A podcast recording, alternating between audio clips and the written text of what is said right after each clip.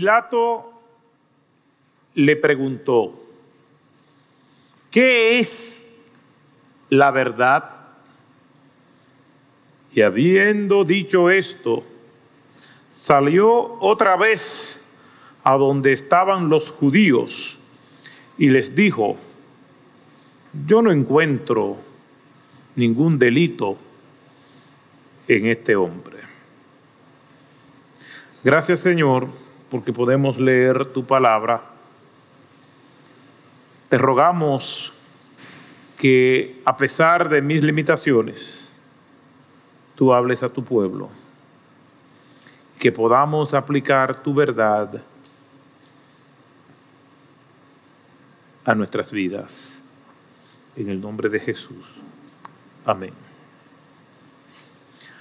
Cuando leemos este pasaje, o cualquier pasaje de las escrituras, nos preguntamos, o alguien pudiera preguntarse, pero ¿fue esto verdad? Alguien también pudiera preguntar, si fue verdad, ¿qué relevancia tiene? Algo que se escribió hace tantos años, si es que es verdad. Otros dicen, ¿cómo podemos fundamentar nuestras vidas en las creencias ficticias que relatan las costumbres de antiguas tribus semitas que habitaron tantos años en esa zona que le llamamos Medio Oriente. ¿Cómo sabemos que Cristo no es un personaje de ficción, como algunos señalan en lo que yo llamo un suicidio intelectual, una herida mortal a la razón y al sano juicio llegar a una conclusión como esa. Y si Cristo fue un ser creado para adorarlo, y si no, que no es más diferente que lo que fue en la mitología griega, concebida bajo la genialidad de Homero o uno de esos personajes, como Horas o Mitras o cualquiera de esas divinidades griegas o persias. ¿Qué nosotros podemos decir? ¿Es esto verdad? Podemos llegar a una conclusión satisfactoria, precisa, de que podemos cimentar nuestras vidas y hacer de los relatos que hay aquí nuestras normas de fe, es decir, que creemos eso y de conducta que lo practicamos. Podemos llegar a una conclusión que no nos avergüence, porque muchas personas ven la fe como una vergüenza.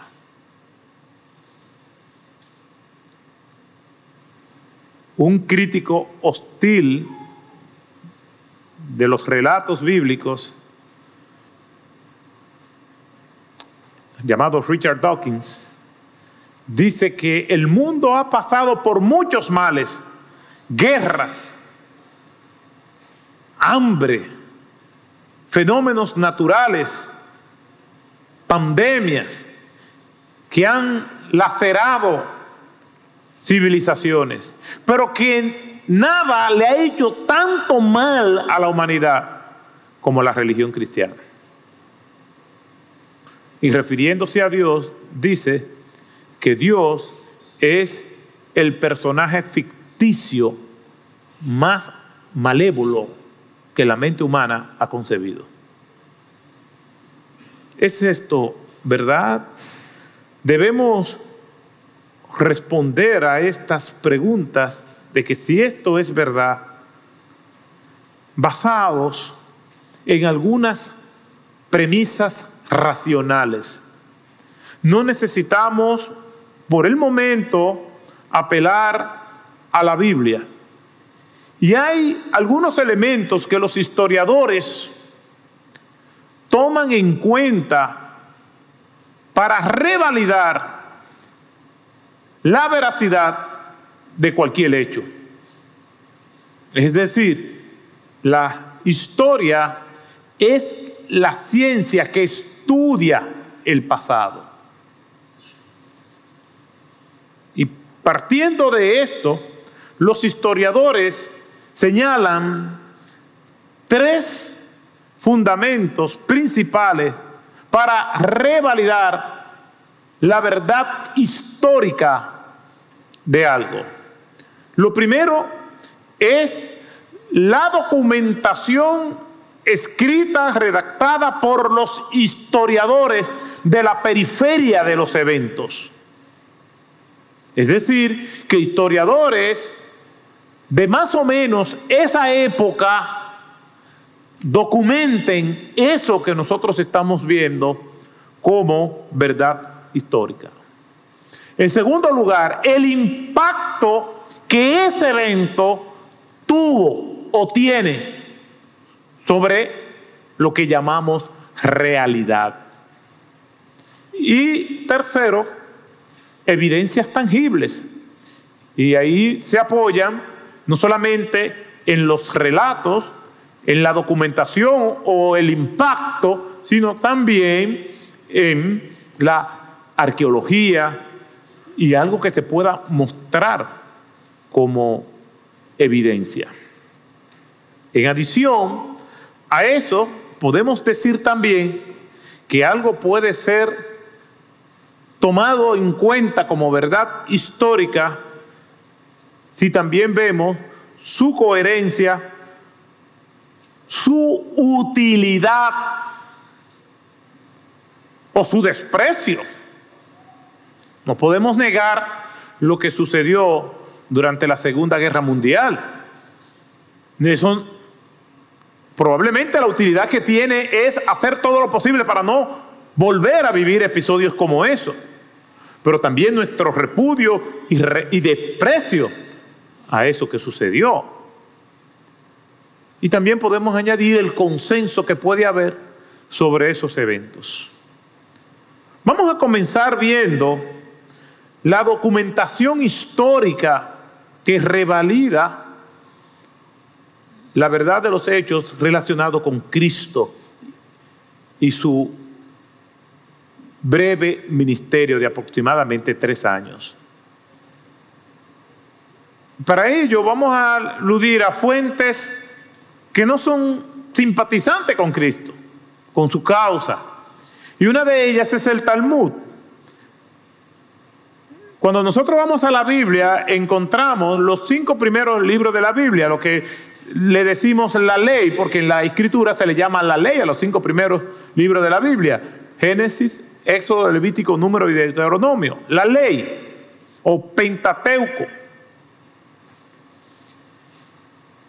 Y a esa ley los judíos antiguos le hicieron un comentario de lo que significaba y cómo aplicarlo a la vida, y eso se, llamaba, se llama la Mishnah. Y la Mishnah a su vez fue comentada por sabios, sabios que le llamaron a ese comentario Talmud. Y existe el Talmud babilónico y el Talmud de Jerusalén. Quiere decir que a los cinco libros de la Biblia se le comenta y se le llama Mishnah y a las Mishnah se le comenta y se le llama Talmud. Y en el Talmud habla de Cristo, pero no habla de una manera halagüeña. En algunas citas ni siquiera se menciona el nombre de Cristo, pero lo alude para no darle el oxígeno, ni siquiera de la respetabilidad. Pero no cuestiona su existencia, lo que hace es que habla mal de él documentos del segundo y del tercer siglo después de Cristo. y se ve a Cristo como alguien que realmente existió. El otro que habla de Cristo es el historiador romano Tácito en su famosa obra Anales. Y Tácito habla acerca de Cristo.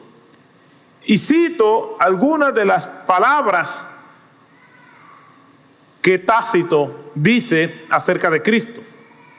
Una raza, y lo cito, de hombres detestados por sus malas prácticas y comúnmente llamados cristiani.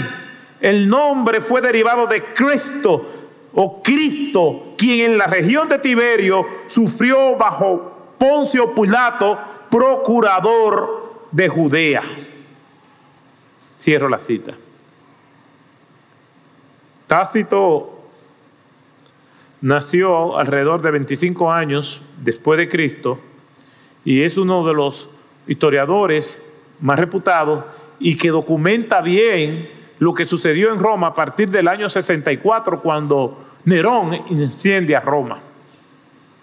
Y Tácito está en parte de su obra hablando acerca de Cristo.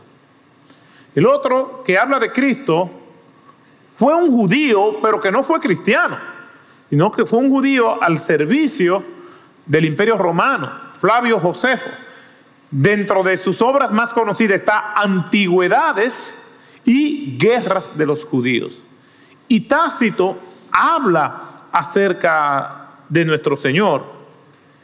Y dice que en ese momento, y lo cito, vivió Jesús, un hombre santo, si él puede ser llamado hombre, porque realizó obras maravillosas y enseñó a hombres y recibió con alegría la verdad.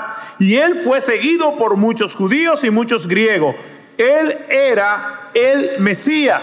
Cierro la cita.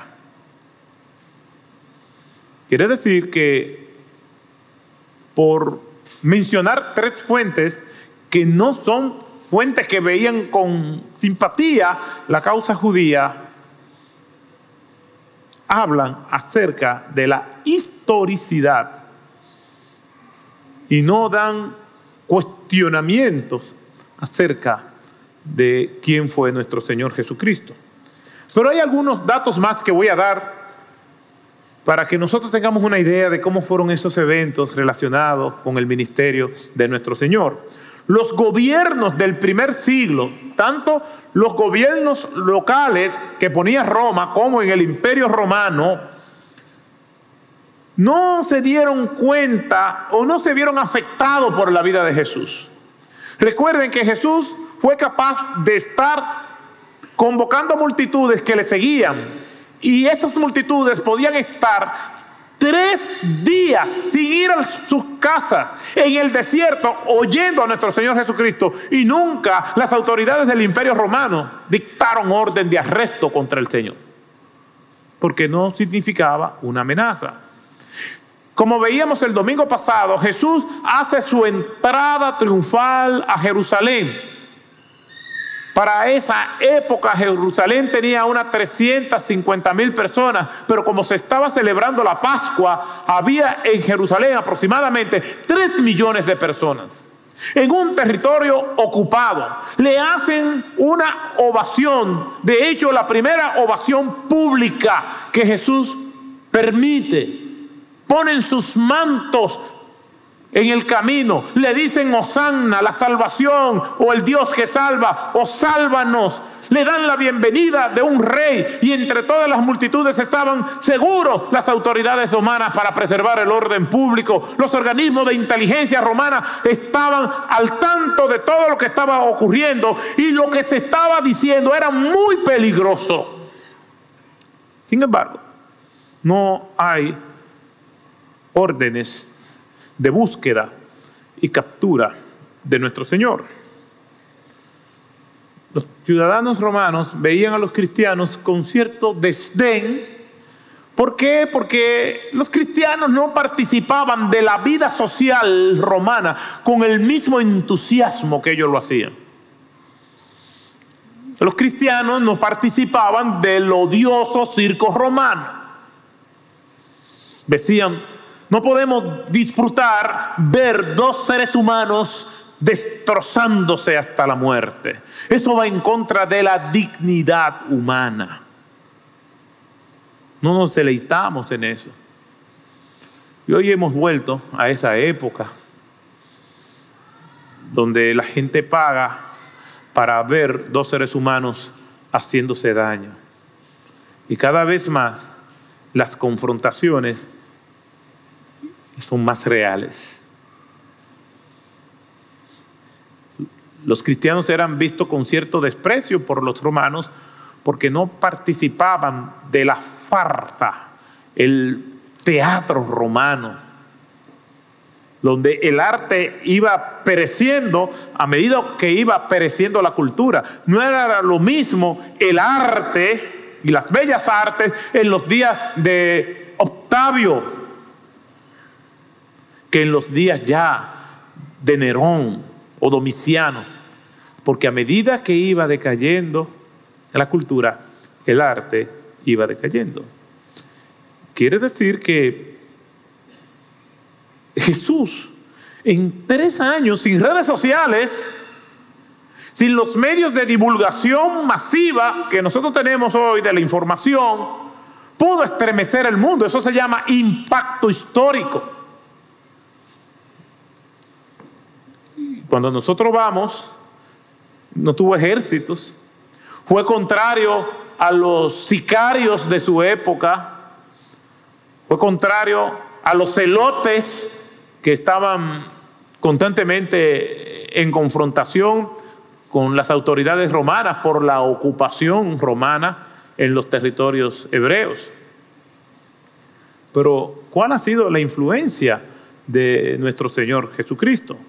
Más libros han sido escritos sobre Jesús que sobre cualquier otra persona en la historia de la humanidad. Naciones han usado la palabra de Dios como piedra angular y punto de partida de sus estados y en la organización de ellos. El sermón del monte creó el paradigma de la ética y la moral mundial, principalmente en Occidente. Orfanatos, asilos de ancianos, hospitales han sido inspirados en la caridad cristiana. Universidades como Yale, Oxford, Harvard han sido fundadas por cristianos y eso lo pueden documentar y revalidarlo. Todo por el impacto de Cristo en la historia. El rol de la mujer, Jesús hablando con una mujer samaritana, en su genealogía se citan mujeres, algunas con reputación dudosa. La mujer que fue sorprendida en pleno acto de adulterio, Jesús le salva la vida. En Lucas capítulo 8, versículo 1, vemos mujeres sirviendo a Jesús activamente. La primera en ser testigo de la resurrección de Cristo fue una mujer. Más tarde el apóstol Pablo diría, ya no hay ni hombre, ni mujer, ni esclavo, ni libre, ni judíos, ni griegos, sino que en la nueva comunidad que seguía a Cristo, todos somos uno en Él. Cristo, con su impacto histórico, eleva la dignidad de los seres humanos. Por eso cuando nosotros leemos la escritura, tenemos que llegar a la conclusión de que todo esto es verdad. El mayor testimonio del impacto histórico y de la veracidad de los hechos no es solamente lo que nosotros leemos por fuentes extras bíblicas o por datos curiosos como lo que estamos dando, sino la evidencia misma de las escrituras y las vidas transformada de millones y millones de personas a través de la humanidad, a través de la historia, a través del planeta. Mi vida transformada es la evidencia de que Dios es real. El vacío que tienen aquellos que no tienen a Cristo. Y no estamos hablando de religión, estamos hablando de una relación personal con Cristo. El vacío, la búsqueda incansable de significado y de propósito solamente viene a ser una realidad cuando nos encontramos con Cristo. O cuando Cristo nos encuentra a nosotros. No tiene que ver con fanatismo, no tiene que ver con nada de esto, tiene que ver con mucha objetividad y razón. El testimonio de millones de personas que dan fe de que Cristo es real por la transformación de su vida que lo que encontramos en la Biblia fue lo único que hizo Cristo. No, Cristo hizo muchas cosas más.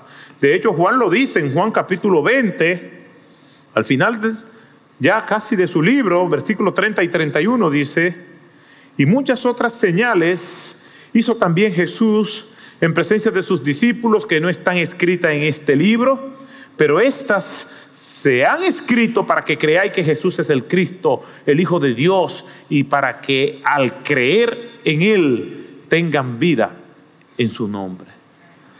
Más de dos billones de personas se llaman a sí mismos cristianos. El testimonio de millones de personas habla acerca de Cristo. Y es ese Cristo a que lo enjuician y lo llevan a un proceso legal de facto, violando todos sus derechos y lo hayan culpable. Antes de que lo condujeran a Pilato, hubo una especie de pre-enjuiciamiento contra él en la casa de Anás. Y esto fue durante la madrugada ya del viernes. Y durante toda esa madrugada y en ese proceso ilegal, le golpearon, le escupieron, le dijeron improperios hasta que amaneció y lo llevaron por ante el procurador Poncio Pilato, como lo vemos en el pasaje que acabamos de leer, que es un extracto de ese interrogatorio. Uno de los detalles que vemos de esto es que Pilato no tiene que durar mucho tiempo en ese interrogatorio a Jesús para darse cuenta de que Jesús es inocente. No estamos hablando de cualquier persona, estamos hablando de un procurador romano. A veces vemos a Pilato como un vulgar carnicero. No, Pilato era un estadista. Era una persona que manejaba y se sabía conducir en las arenas movedizas de la política. No era un cualquiera, era un todo, un magistrado que conocía muy bien uno de los grandes legados de Roma a la humanidad, que es su derecho romano. Conocía muy bien todo ese código procesal romano. Podía darse cuenta si una persona era inocente o no por toda su vasta experiencia. Es enviado a Roma precisamente para ser instruido allí y de Roma es llevado a Jerusalén. Y en Jerusalén, que era una de las ciudades más revoltosas e inestables, que constantemente tenían sediciones en contra del imperio romano, se necesitaba una persona con la suficiente astucia, sagacidad y tacto político y fuerza militar para mantener la estabilidad en el territorio romano de Judea. Pilato no es cualquier persona. Y en pocos minutos se da cuenta que Jesús es inocente. Pero la información que Pilato maneja no se debe solamente a que él se enfrenta cara a cara a Jesús. Recuerden que es un territorio ocupado. Una fuerza militar y política rompe con la soberanía del pueblo hebreo cuando el general Pompeyo en el año 60 llega a la ciudad de Jerusalén y conquista Jerusalén. Después de una breve luna de miel de soberanía cuando se liberan de los antíocos. Quiere decir que los organismos de inteligencia romana estaban haciendo su trabajo. Y esto lo revalida también Pierre Grimao, que es un historiador experto en esa época de la historia romana. Y los organismos de seguridad le dicen, no, ese hombre es inocente, ese hombre no representa ninguna amenaza para el imperio. Cuando Jesús está haciendo su entrada triunfal, y el término entrada triunfal viene prestado de cuando los generales y los emperadores y los reyes venían de la guerra y eran recibidos por el pueblo. A eso se le llamaba su entrada triunfal y venían todos sus éxitos de hombres armados haciendo ostentación de toda la tecnología armamentista que podían tener en esa época. Y cuando Jesús está haciendo su entrada triunfal, no está escoltados y franqueados por hordas bien armadas, lo que hay es un grupo de hombres civiles, un grupo de paralíticos y cojos y ciegos y mudos, endemoniados, siguiéndole para obtener su libertad. Ese tipo de marcha, de entrada, no impresiona a la poderosa Roma. ¿Cómo iba un simple carpintero a impresionar a uno de los imperios, quizás el más grande de la historia? En el año 70, cuando se da la revuelta de, Jerusalén y que las tropas del general Tito Flavio destruyen la ciudad de Jerusalén y queman el templo, un grupo de civiles, como de mil hombres, mujeres y niños, se atrincheran en la fortaleza que está enclavada en el, en el desierto de Judea, la fortaleza de Masada, que mandó a construir Herodes para que en un momento de revueltas y de manifestaciones populares, él pudiera refugiarse allí en lo que venían los apoyos de Roma, fortaleza que él nunca usó. Y cuando esos judíos llegan allí a Masada, matan a los pocos soldados que había allí y se atrincheran en Masada. ¿Sabe cuántas personas envió Roma allí? una dotación de 15 mil hombres y tener la paciencia de durar tres años sin que le afectara. Simplemente para que supieran lo que le pasaba cuando se desafiaba el imperio. Por eso, Poncio Pilato no es impresionado por Jesús. Habla con él y por lo menos en una recurrencia de reacciones se da cuenta que Jesús es inocente. Miren lo que dice la escritura al respecto. Después de la primera audiencia, él dijo, ningún delito hallo en este hombre. Después, según lo que vemos en Lucas 23, del 14 al 15, Pilato afirmó, no he hallado en este hombre delito alguno de aquello de lo que le acusáis, y ni aún Herodes. Porque Pilato, viendo en la trampa y en la emboscada política en la que se encontraba, aprovechó que Herodes estuviera allí y se lo envió a Herodes para que la responsabilidad del veredicto cayera sobre Herodes. Herodes trata de tener a Cristo como un payaso, un bufón, un bufón cortesano, y se lo devuelve. Y dice, no, yo no encuentro nada. Tampoco Herodes encontró nada. Y entonces cuando la muchedumbre, según Lucas 23, 22, reclamaba que lo crucificara, Pilato respondió, ningún delito digno de muerte he hallado en él. La mujer de Pilato en Mateo 27, 19 le dice, nada tenga que ver con este hombre. No te metas en ese problema. He tenido sueños perturbadores esta noche por causa de él. No te metas en ese problema. Pilato, acorralado, según lo que vemos en Mateo 27, 24, aunque su conciencia le decía, no veo ningún delito en él, aunque su mujer se lo dijo, aunque se lo dijo Herodes, aunque el código procesal romano lo decía, se lava las manos y lo deja a merced y voluntad de sus enemigos. ¿Por qué Pilato hace eso? ¿Por qué era tan moralmente dubitativo y débil? Porque Pilato se estremeció y se intimidó cuando le dijeron, si tú no lo condenas, no eres amigo del César. Ya le habían dicho al Pilato decirle, ese es el rey, nosotros no tenemos más rey que el César. Unos judíos que se resistían a la ocupación romana ahora dicen, no tenemos más rey que el César y si tú no lo crucificas, no, tú, tú, Pilato, no eres amigo del César. Entonces Pilato tiene que decidir entre dos reyes.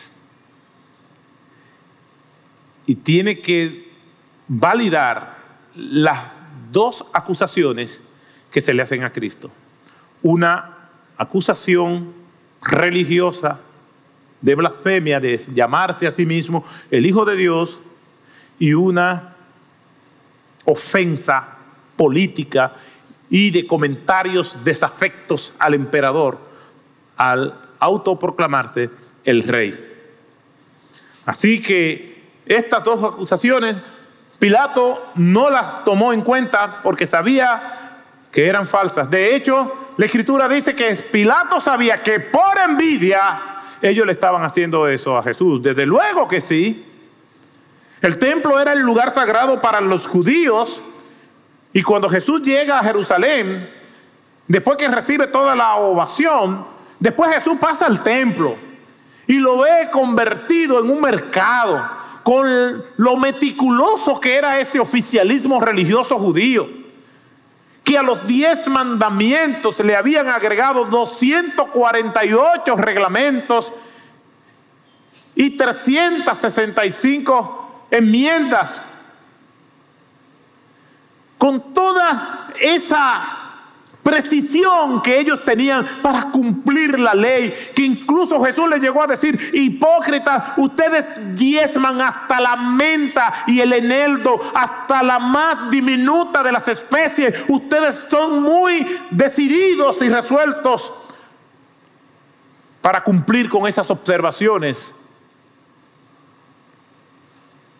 Sin embargo, el gran contraste que gente tan estricta, el templo está convertido en un mercado. Jesús saca el látigo y voltea las mesas. No hay ninguna documentación de que le pegó el látigo a ninguno de los mercaderes, aunque no estaba mal un fuetazo por debajo de la costilla. Y vuelca las mesas y dice, mi casa, casa de oración será llamada. Y ustedes la habéis convertido en cueva de ladrones.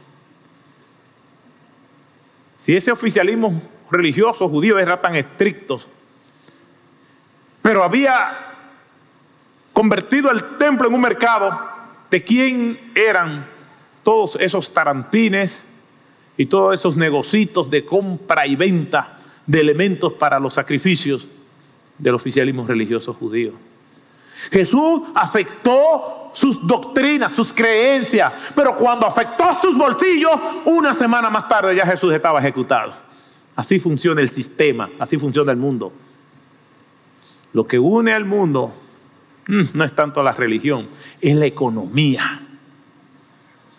Me recuerdo en los días de la guerra del Golfo, Saddam Hussein haciendo un llamado, vamos a la yihad, vamos a luchar por la unificación del mundo árabe. Y los primeros que miraron para otro lado fueron los árabes. Hay bases militares de infieles, como llaman en el Islam, en tierra sagrada para los musulmanes, como es Arabia Saudí. Y por eso vemos que Osama Bin Laden se revela contra su propio pueblo sobre todo sobre Occidente. El mundo unifica mediante los intereses. Siempre me veo obligado a citar a Montesquieu, el placer, el interés siempre han acercado a los hombres y son estos mismos elementos lo que lo llevan a indisponerse entre sí. Porque el hombre desde que vive en sociedad vive en estado de guerra, cierro la cita. Aquí está Pilato, enredado en las patas del caballo, entre esa madeja que él mismo había tejido y ahora no sabe cómo salirse de ella. Entre dos reyes. Es que todos tenemos que decidir entre los reyes a cuál de ellos es que vamos a servir. Moisés tuvo que decidir entre dos reyes, o el faraón o Dios. Daniel tuvo que elegir entre dos reyes, o el rey de Persia o Dios. Pilato tuvo que elegir o entre el César o Cristo. Los apóstoles tuvieron que decidir entre los reyes o Cristo. Policarpo tuvo que elegir entre dos reyes. Lutero tuvo que elegir entre Roma o el cielo. Todos a diario tenemos que tomar decisiones. ¿A quién yo sirvo? ¿Me sirvo a mí mismo o sirvo a Dios? ¿Sirvo a mis intereses o sirvo al Señor? ¿Sirvo a este mundo o sirvo a Cristo? La misma dinámica de Pilato se ha reciclado y ha surcado los siglos y se mantiene todavía vigente. A diario la misma cuestión nos hacemos nosotros. ¿A quién nosotros vamos a servir? Bien dijo Josué, ya siendo un anciano, al pueblo hebreo apostado allí. Dijo, pero yo y mi casa serviremos a Jehová. Toda persona que quiere la bendición de Dios, que quiere adorar a Dios, que quiere encontrar propósito, tiene que decidirse por el Rey de Reyes y Señor de Señores. No hay más rey. Roma, con todo su esplendor, con toda su grandeza, con todo lo que hizo, hoy son ruinas. Los Césares ya no existen más pero Cristo reina y gobierna para siempre. La misma realidad es hoy.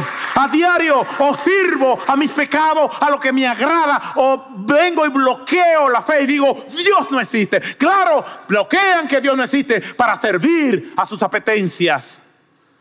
A diario hay que decidir entre dos reyes o entre múltiples reyes pero solo uno es el dueño del universo y gobierna para siempre. Allí está Pilato. Simplemente quiero añadir algunos pensamientos más. Y es algo curioso de eso que Pilato hace. Pilato le hace una pregunta a Cristo. No, no olviden que Pilato le preguntó, como dice ese versículo 38 del capítulo 18. ¿Qué es la verdad? Pregunta Pilato. ¿Qué es la verdad? Pero ¿por qué Pilato pregunta, ¿qué es la verdad?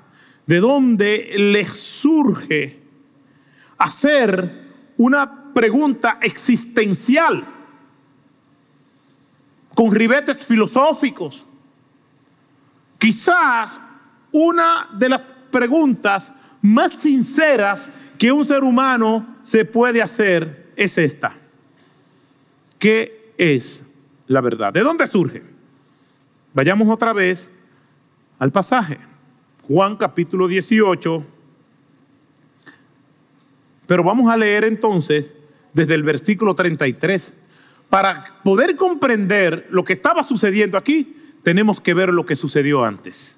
Y miren lo que dice en este versículo 33 de Juan 18. Entonces Pilato volvió a entrar al pretorio y llamó a Jesús y le dijo, ¿eres tú el rey de los judíos? Jesús respondió, ¿esto lo dice por ti mismo, es decir, por tu propia cuenta o porque te lo han dicho de mí?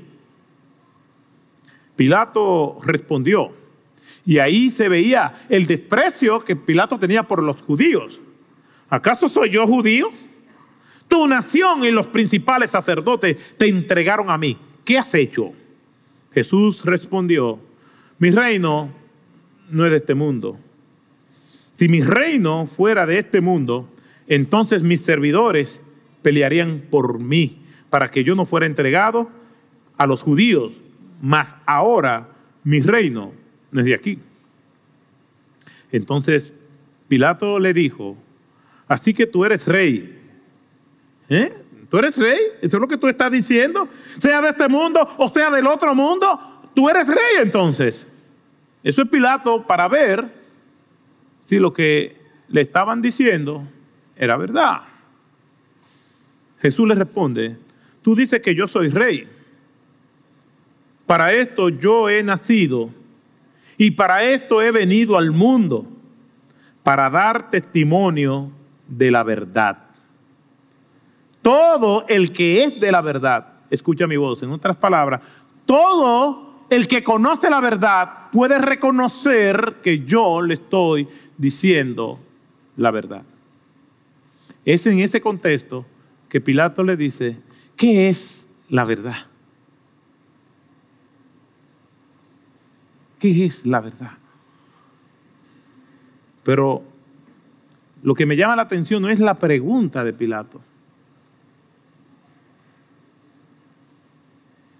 es su reacción.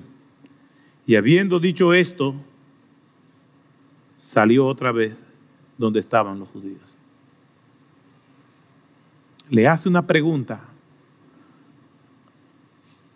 al que se la puede contestar, al que le puede responder qué es la verdad, pero con la verdad misma.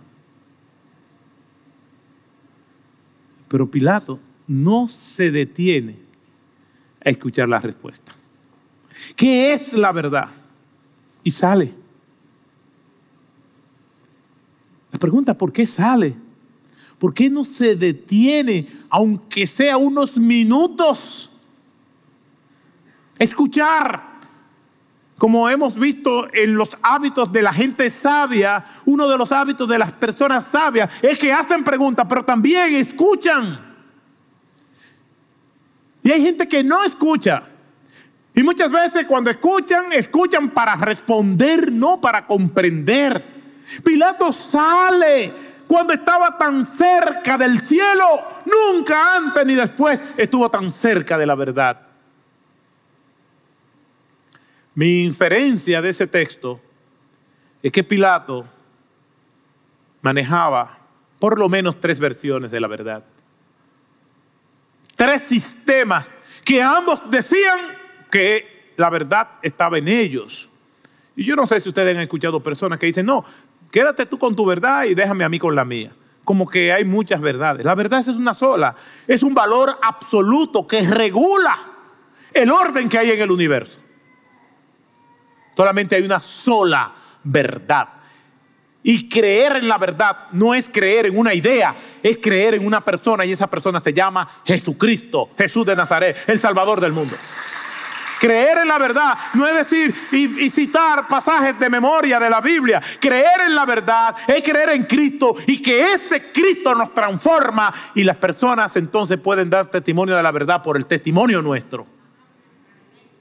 No es simplemente la religiosidad, las tradiciones huecas y vacías de algunos. Pilato, por lo menos, tres versiones de la verdad. Conocía la verdad según Roma. ¿Cuál era la verdad según Roma?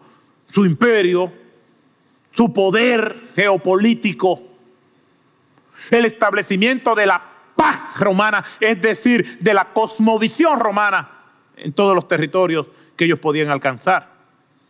Nunca pudieron lograr llegar más allá a esos territorios del norte de Europa, a los países nórdicos. Veían a los vikingos como salvajes. Nunca pudieron llegar hasta allá, pero después todos, Roma se apoderó de ellos. Fueron grandes constructores de caminos, de territorios, el acueducto romano, los caminos romanos que facilitaban el trasiego mercantil entre Roma y los territorios ocupados, pero también las tropas, las hordas romanas se podían desplazar con facilidad ante cualquier eventualidad. Esa era la verdad para Roma. Los imperios son así. Decía un famoso general norteamericano durante la guerra de Vietnam, el general McNamara, decía, los Estados Unidos no tiene ni amigos ni enemigos, solo tiene intereses. Y todos los imperios son iguales. Para Pilato, la verdad según Roma era su poderío. Pero Pilato probablemente, como ese mundo al que llegó Jesús, muchos le dicen el mundo greco-romano, porque Roma, entre los lugares que ocupó, fue Grecia, pero Grecia invadió culturalmente a Roma. Y en ese mundo greco-romano, pues el aporte de Grecia fue vital. Y para los griegos lo más importante era el conocimiento y la sabiduría. Lo vemos desde esa sucesión de los grandes filósofos de la antigüedad, comenzando por Sócrates, Platón y Aristóteles. Aristóteles le añade el contenido científico de la filosofía. Platón con su filosofía de que el cuerpo es la cárcel del alma y que la materia es la mala.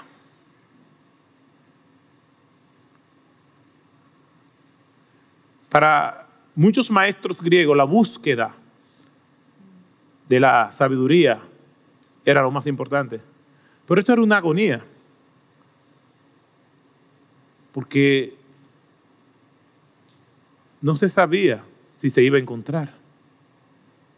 ¿Se imagina lo que es persiguiendo algo toda la vida sin tener garantías de que en algún momento vamos a lograr eso. Tratar de buscar propósito y significado en la vida, haciendo incluso cosas buenas en ciertos tramos de la vida para que la conciencia no le mortifique, pero al final no encontrar nada.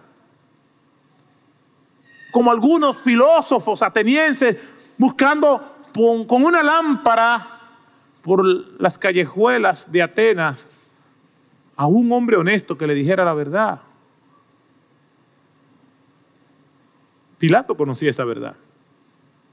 Y probablemente infiero que la otra verdad que Pilato conocía era la de los religiosos judíos. En una religión que ellos habían hecho muy complicada, de hipocresía. Recuerde que Jesús le dijo ya en esa semana de la crucifixión. Escribas y fariseos, hipócritas, generación de víboras, sepulcros blanqueados. Todo eso Jesús le dijo. Discurso fuerte. Pero como anteriormente había dicho Julio César, ya la suerte estaba echada, ya no importa. Jesús le dice todo eso porque eran así. Recuerden la narración del publicano que era despreciado por los judíos y el fariseo, mientras el publicano oraba pidiendo perdón, sabiendo todo lo que él había hecho, todo lo malo, el fariseo se autojustificaba. Que en Mateo capítulo 12 Jesús hace un triple milagro a una persona que estaba endemoniada, lo libera, era muda y era sorda y también le sana. Y los fariseos vienen y le dicen a Jesús, queremos que nos haga una señal. Al ciego de nacimiento lo expulsan de la sinagoga porque fue recipiente de la misericordia del Señor. Pilato conocía por lo menos estas tres versiones de la, de la, de la verdad. Por eso le hace la pregunta a Jesús, ¿qué es la verdad? Pero si Roma no lo traía con la satisfacción que él quería, ni Grecia con toda su sabiduría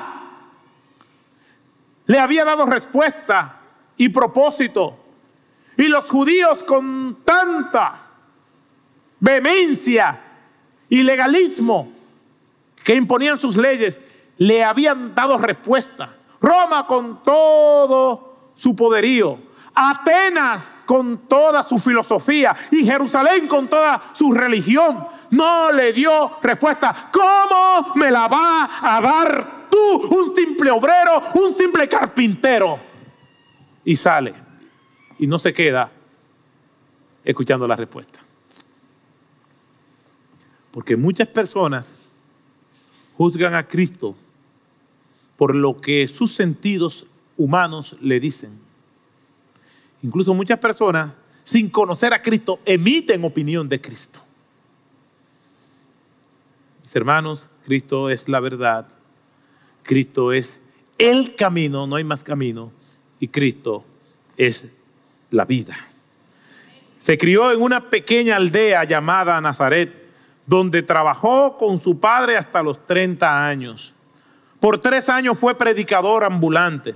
Nunca escribió un libro, nunca obtuvo un cargo público, nunca formó una familia, nunca fue a la universidad, nunca visitó una gran ciudad, nunca viajó a más de 300 kilómetros desde el lugar de su nacimiento, no hizo ninguna de las cosas que ordinariamente bajo este lado del sol asociamos con la grandeza. No tenía un ejército, no tenía hombres armados. ¿Quién fue ese hombre que se proclamó Dios, Hijo del Altísimo? ¿Era realmente el Mesías? Seguro que sí. Tenía solo 33 años cuando la marea de la opinión pública se volvió contra él. Sus amigos escaparon fue entregado a sus enemigos que se burlaron de él y lo sometieron a juicio. Fue clavado en una cruz entre dos malhechores para desprestigiarlo. Mientras moría, sus verdugos se sortearon de manera descarada entre sí la única posesión que tenía, su túnica. Una vez muerto, fue enterrado en una tumba prestada por un amigo.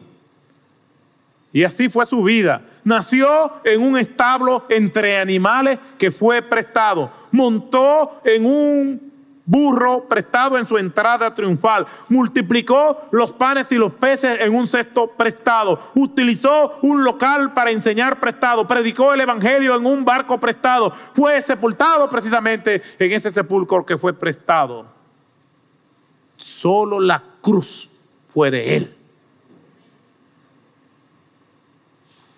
pero tu vida puede ser de Él también. Solamente tiene que reconocer que todo lo que Cristo pasó te correspondía a ti. No tenemos que entender todo lo que nos dice la Escritura. No tenemos que entender las 29 profecías que en el día de su muerte se cumplieron. No tenemos que entender las 270 profecías que dice la Biblia acerca de Él. Pero sí podemos entender que Él dijo antes de morir que era necesario que Él padeciera y cayera en malos de malhechores, que lo mataran y que al tercer día resucitara. Por lo menos tres veces antes de que ocurrieran, en los evangelios se encuentran. ¿Qué vamos a hacer con este Jesús? Todos los ejércitos que han marchado, todas las armadas que han navegado, todos los parlamentos que se han sentado, todas las cumbres que se han convocado en Ginebra, Estocolmo y Nueva York, todos los puestos juntos, no han afectado la vida de aquellos que le siguen como lo ha hecho Cristo. El testimonio de millones de vidas transformadas, junto con el testimonio de las Escrituras, es la mayor evidencia de que Cristo vive y reina para siempre. La pregunta es, ¿qué vas a hacer con esta información? Fe no es solamente tener detalles, conocimiento o manejo de información de algo que pasó o algo que está pasando aunque no lo veas. Fe en la Biblia es creer y seguir a Cristo.